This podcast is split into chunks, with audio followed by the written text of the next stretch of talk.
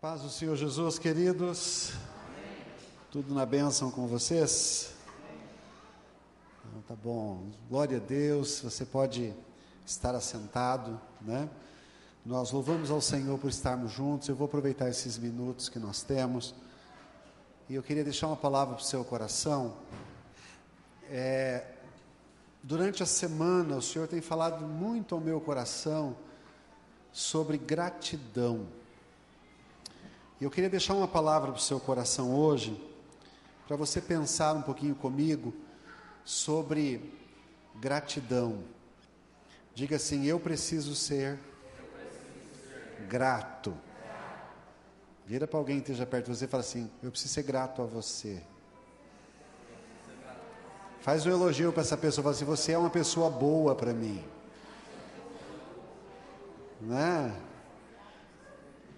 Eu, eu, tenho, eu tenho acordado, é, acordado cantando canções de gratidão, eu tenho feito um, um exercício essa semana de agradecer pessoas, é, e nós precisamos, irmãos, entender um pouquinho sobre gratidão.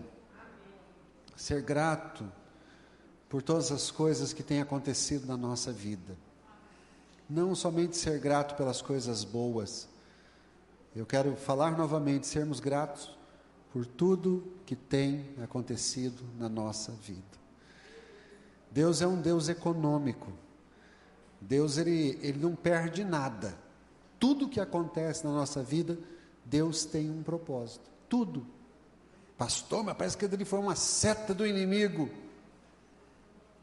Deus tem um propósito. Afinal de contas, não existem dois deuses. Existe um Deus só, que é o nosso Senhor. E até se precisar ele liberar para o diabo assolar a sua vida, para você criar vergonha e voltar para ele, ele vai permitir. Ele é um Deus econômico, um Deus que aproveita todas as circunstâncias, porque o projeto de Deus é colocar eu e você na eternidade com Ele. Jesus disse para os seus discípulos assim: para que onde eu estiver, vocês estejam comigo também. Eu queria deixar uma palavra para você nesta noite. É, a gratidão, ela deixa a vida bela. Diga isso, a gratidão deixa a vida bela. E eu tenho, eu tenho pensado essa semana sobre isso e eu queria partilhar com você alguns exemplos de gratidão na Bíblia. E eu quero que você caminhe comigo aqui agora um pouquinho. É, eu iria ler o Salmo 136, que é um, um, salmo que fala sobre render graças ao Senhor, porque Ele é bom, né? É, mas a gente, você, eu quero que você possa meditar nesse Salmo 136 em casa depois, durante a semana. É um salmo responsivo, né? Um nome que a gente quase não usa aqui é um salmo que é, era dito na frente do templo. Né? A multidão estava lá na frente do templo para prestar a adoração, então alguém é, gritava lá na frente e dizia: Dai graças ao Senhor porque Ele é bom. E a multidão respondia: Porque o seu amor dura para sempre. Depois ele gritava de novo: Dai graças ao Deus dos deuses, porque o seu amor dura para sempre. E assim ia, ia falando este salmo, né? Render graças é, é uma atitude de fé. Quando você rende graças ao Senhor, você não rende graças só por aquilo que você recebeu, ou só por aquilo de bom que você recebeu, mas você rende graças por aquilo que o Senhor fará na sua vida. Quantos creem que Deus fará grandes coisas na sua vida aqui? Então, nós encontramos na Bíblia é, motivos para termos gratidão. E o primeiro deles é gratidão à família. Quantos de nós temos famílias abençoadas, temos filhos abençoados, temos pais abençoados, né?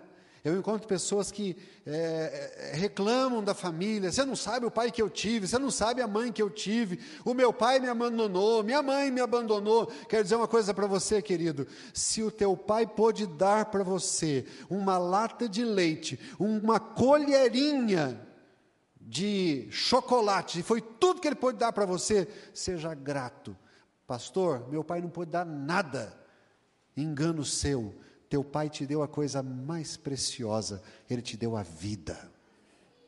Seja grato aos seus pais. Gratidão à família. Nós encontramos Rebeca quando é, ela está se despedindo da sua família para seguir lá para a terra de Abraão, para se casar com Isaac. Ela chega diante da sua mãe e do seu irmão. E ela diz: Olha, esses homens vieram aqui falar que para eu ir para lá para casar com o filho do, do senhor deles e tal, e ela com pendentes de ouro, Labão já deu uma olhada naquilo dali, né, já achou interessante, e aquela coisa toda, porque não existe família perfeita, família perfeita, família imperfeita, né? A gente sempre tem um parente mala na nossa família, né? Já deu uma olhada e ficou aquele converseiro, falou assim: deixa ela ficar um pouquinho mais com a gente, e não sei o que e tal. E aí ficou aquele, aquele impasse. Mandaram chamar a Rebeca. E Rebeca olha para eles, está lá em Gênesis 24, 58. Diz assim: Chamaram, pois, Rebeca e lhe perguntaram: Você quer ir com esse homem? E ela respondeu: Sim, eu quero. Um dia a gente deixa pai e mãe para seguir nossa vida. Mas ninguém sai pela porta do fundo, ninguém sai fugido e ninguém sai desonrando. Quer ter felicidade na sua vida? Honre seus pais, honre sua família. E ela disse assim: Olha, então deixaram Rebeca, a irmã deles, que a irmã deles partisse, junto com a sua ama, com o servo de Abraão e os homens que estavam com ele, e abençoaram Rebeca e lhe disseram: que você, nossa irmã, seja a mãe de milhares de milhares, que a sua descendência tome posse das cidades dos seus inimigos. E até hoje tentam destruir a nação que é descendente desta mulher aqui, ó. Pega o mapa do mundo árabe lá, de todo o mundo árabe 0,04% é a nação de Israel. Todo mundo quer acabar com aquele povo. E a promessa está cumprindo aqui, ó, que a tua descendência tome a terra dos teus inimigos. Bênção de pai e mãe vale muito, viu, garotada? Você que não casou ainda, Bênção de pai e mãe vale muito. Vale para você, vale para os seus filhos, vale para os seus netos, vale para os seus bisnetos, vale para uma descendência toda. Então seja grato à sua família. Seja grato. Foi duro, foi difícil, foi estúpido, foi o que foi, mas te deu a coisa mais preciosa que você tem: te deu a vida. Porque sem ela, você não faria nada. Seja grato. Você encontra, por exemplo, Ruth, naquele diálogo com Noemi, quando Ruth se casa com o filho de Noemi, ela tornou-se família. Tem gente que diz que sogra não é parente, né? Sabe que, como é que é sogra em inglês? Mother-in-law. Mãe pela lei. Sogro, pai pela lei. Não é de sangue, mas pela lei do Pai Celeste. É o Pai. Honra, cuida, zela, não despreza. Porque aquilo que você semeia na sua vida, você irá chorar na vida dos seus filhos depois. E ela olhou para Noemi, viúva, avançada de idade, Ruth, viúva, órfã, tinha dado no pé. Ela olhou para ela e falou assim: Olha, teu povo é meu povo, teu Deus é o meu Deus, onde você pousar eu poso, onde você viver eu vivo, onde você morrer eu morro também. Família. Seja grato pela família que você tem. Outra coisa, tenha gratidão pelos seus amigos.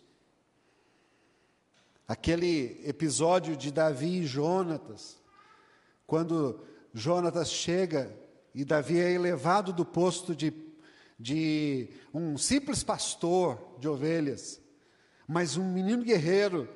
Jonatas chega e vê que ele tinha sido elevado. A primeira coisa que Jonatas faz é tirar as suas armas, os, aquilo que cingia seu rosto. Agora você precisa disso.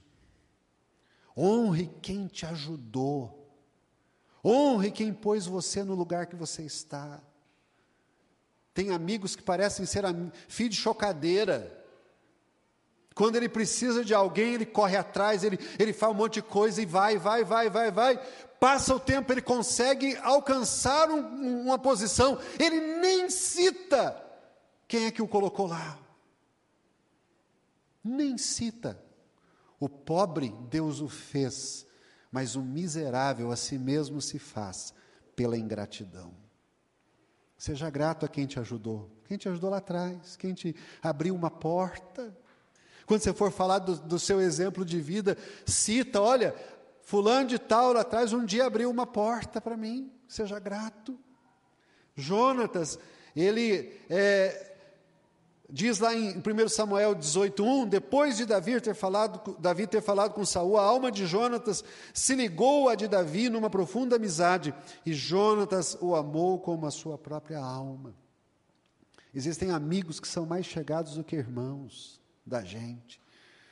Eu tenho amigos na minha vida que são meus amigos há mais de 30 anos.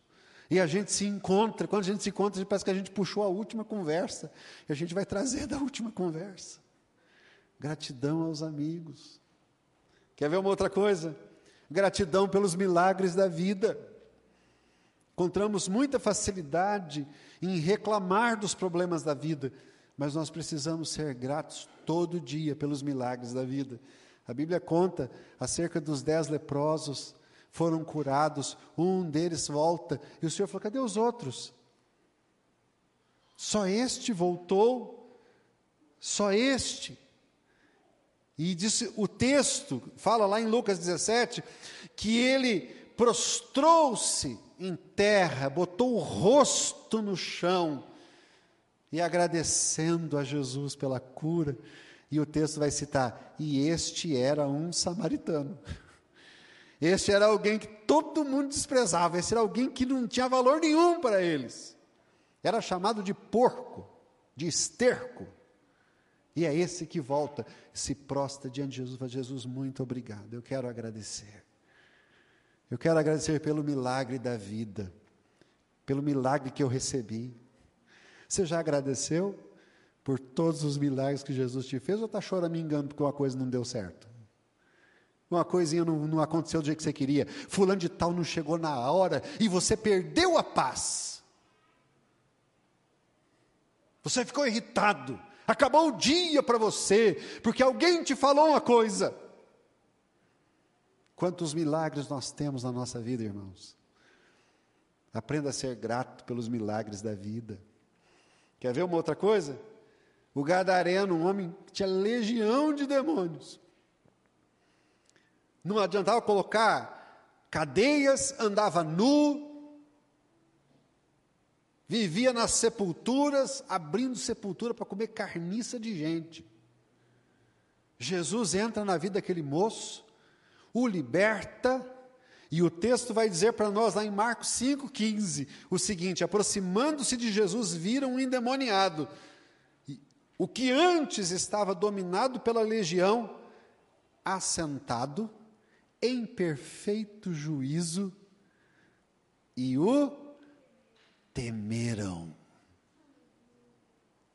Jesus falando, o endemoniado, o povo tinha falado assim: será que ele está mesmo? Como é que está o negócio? Tiveram que respeitar a história desse homem antes e depois. Temiam ele enquanto era endemoniado e o temeram no pé de Jesus.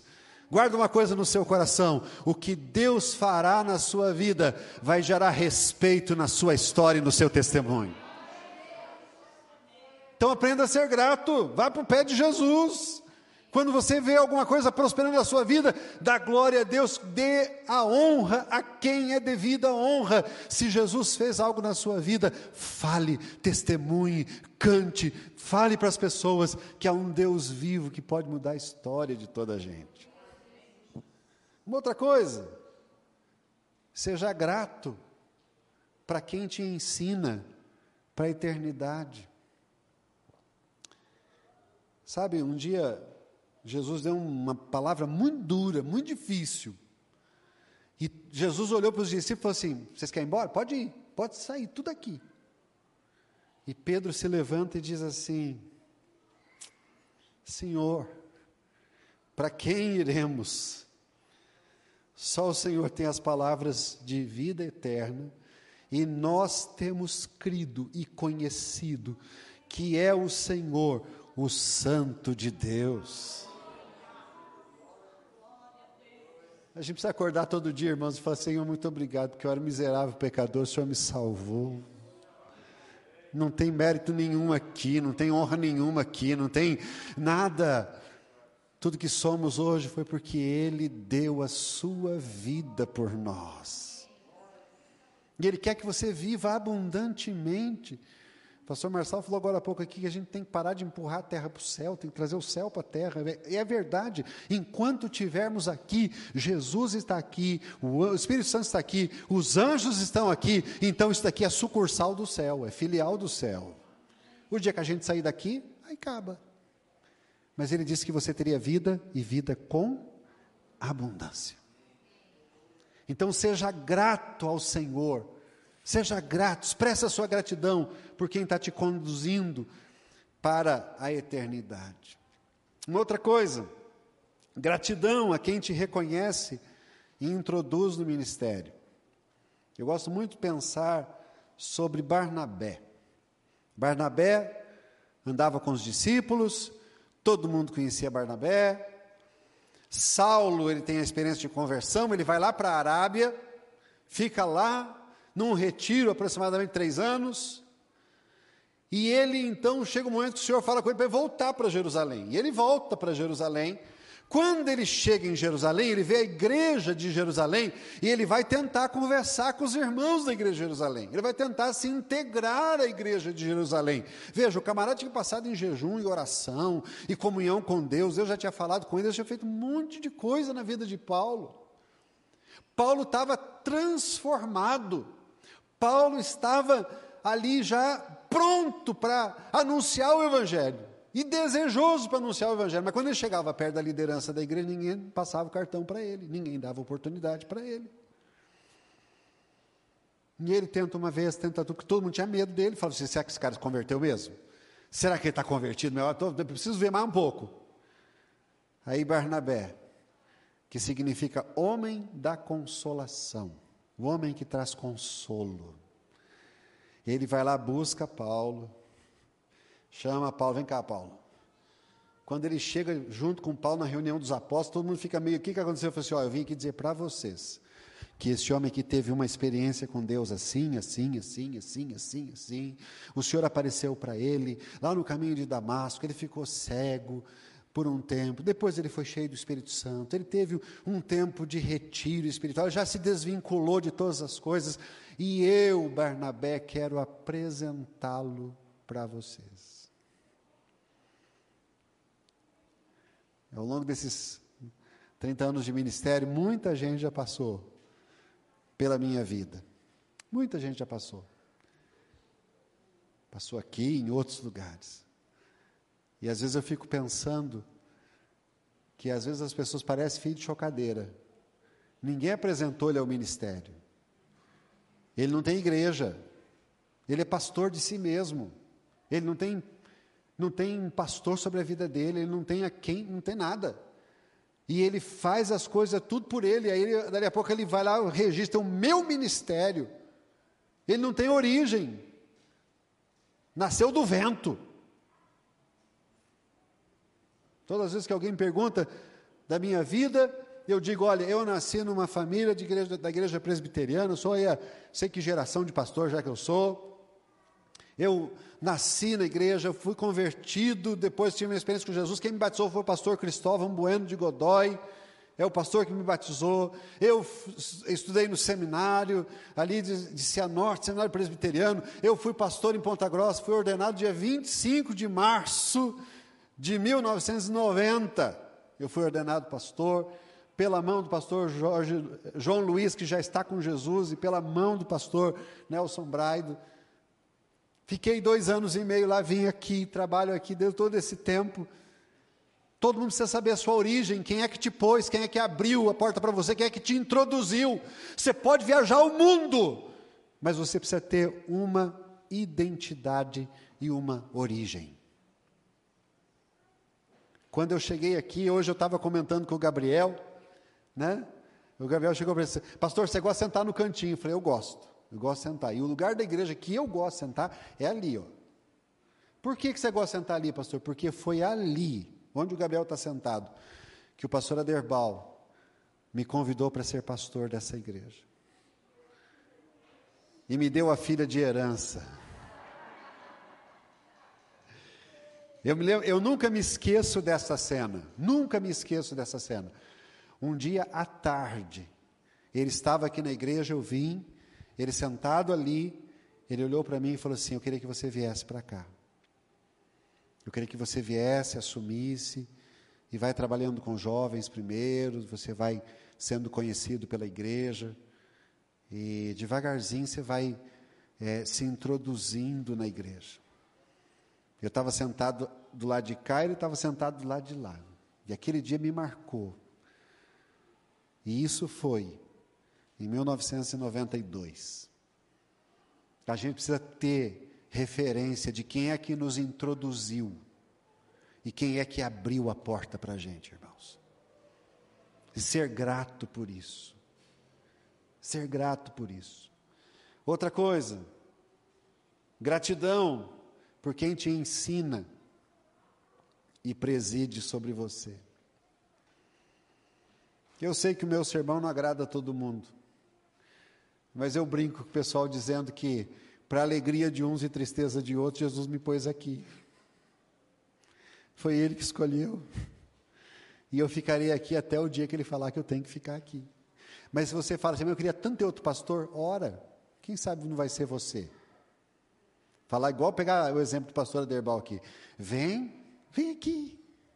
Vem aqui virar vitrine. Vem.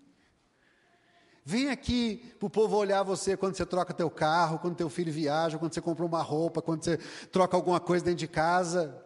Vem, vem aqui ser, ser vitrine, vem cá. Sentar aí é fácil. Senta aqui, ó.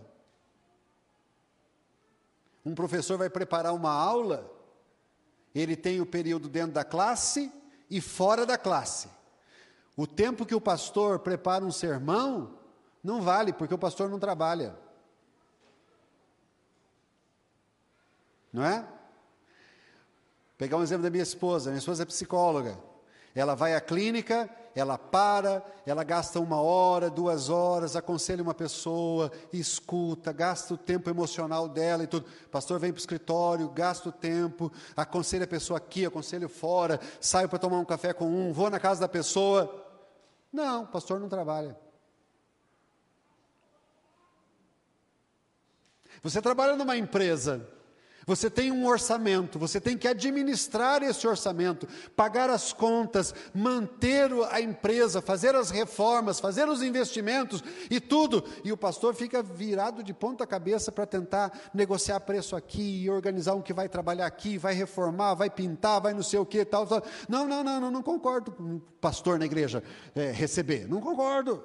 O pastor não trabalha. Não é assim? E olha o que a Bíblia diz.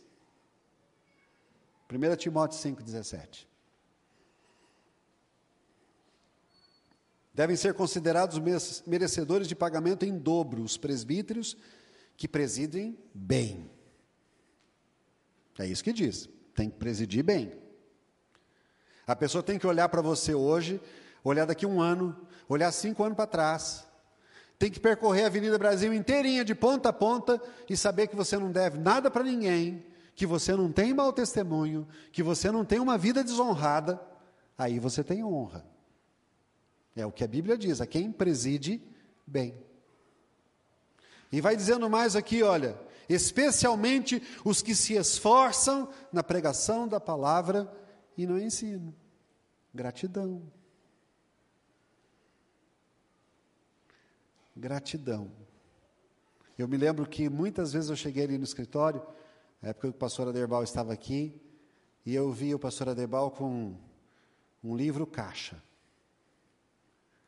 E ele, com lápis e borracha, ele ia fazendo as contas porque precisava estar corretamente a contabilidade da igreja.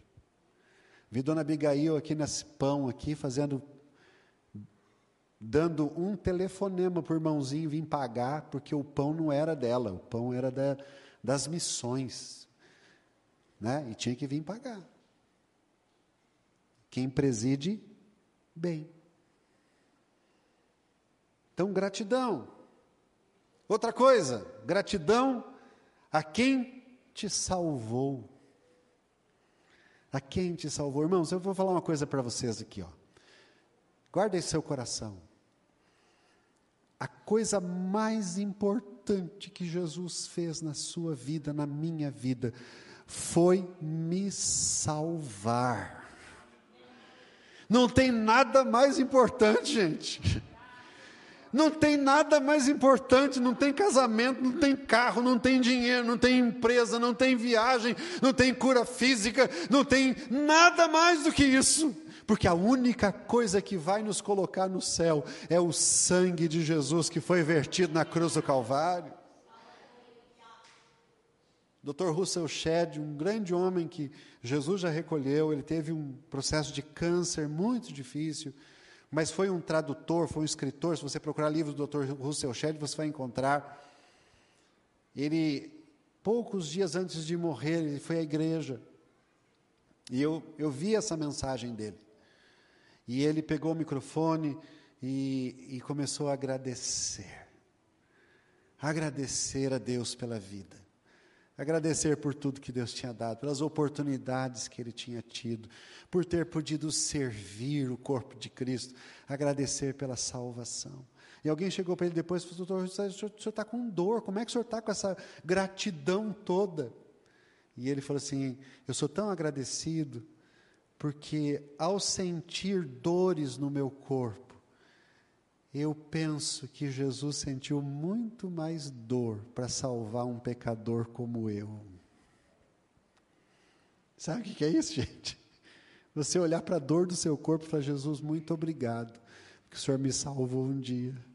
O Senhor sofreu dores dilacerantes para que eu pudesse chamar Deus de Pai para que eu pudesse ter o Espírito Santo morando em mim, para que eu pudesse ter meu nome escrito no livro da vida, para que eu pudesse viver de maneira honrada aqui na terra, sabendo que qualquer hora dessa, do céu eu vou ouvir uma trombeta me chamando para estar com Ele. Gratidão a quem te salvou.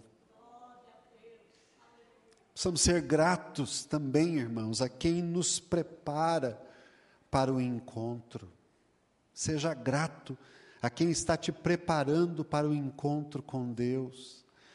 Jesus Cristo, ele, é, aliás, o apóstolo fala que, o, que o, a lei foi como um aio para conduzir-nos até Cristo. A lei. Aio é um ensinador, um profeta, um, um condutor para levar você até Cristo, a lei. Mas de Cristo para frente, nós temos o Espírito Santo que nos conduz. E a Bíblia vai dizer para nós em João 14, 26 o seguinte: Mas o Consolador, o Espírito Santo, que o Pai enviará em meu nome, esse ensinará a vocês todas as coisas e fará com que se lembrem de tudo o que eu lhes disse. Amém? Quantos aqui querem ter o Espírito Santo como condutor na sua vida? Gente precisa ter isso, irmãos, você ser grato você está indo lá e de repente vem uma, uma coisa só que você lembrou de alguma coisa. Puxa vida, ainda bem que eu lembrei. Para, meu irmão. Fala assim, Espírito Santo, muito obrigado que o Senhor me lembrou disso. Muito obrigado que o Senhor me deu um. Né? Você estava indo, de repente, o Senhor inquietou seu coração, faz isso para aquela pessoa ali. Olha, ainda bem, hein? Ainda bem que eu vi aquela pessoa, então tinha uma coisinha que eu dei para ela.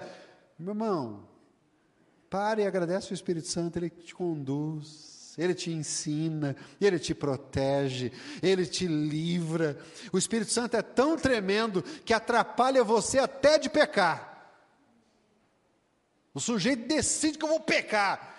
Da, da, aparece alguém, um telefone toca, é, o carro estraga, alguma outra coisa acontece. Eu falo assim, mas que desgraça esse negócio, nem para pecar eu estou servindo. Não é isso, não, meu irmão. O Espírito Santo está lá, segura aqui, segura ali, segura ali, porque você é precioso para Ele.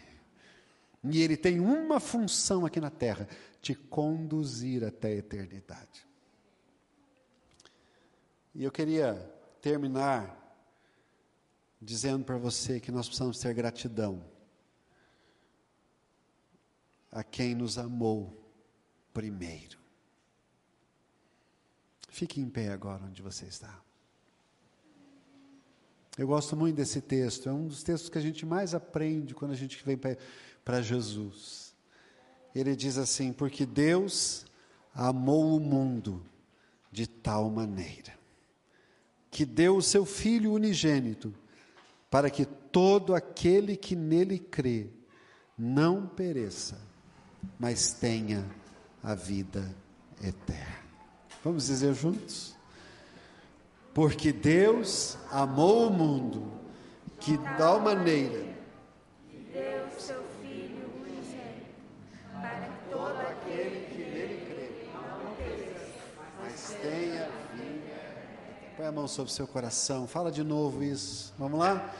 Porque Deus amou o mundo de tal maneira que deu o seu Filho unigênito, para que todo aquele que nele crê não pereça, mas tenha a vida eterna.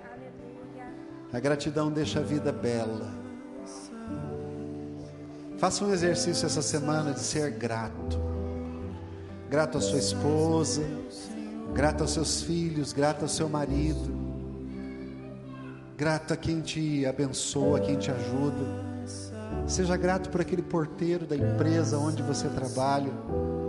Sabe aquele porteiro do prédio que quando você está entrando ele te dá um sorriso, entrega a sua correspondência.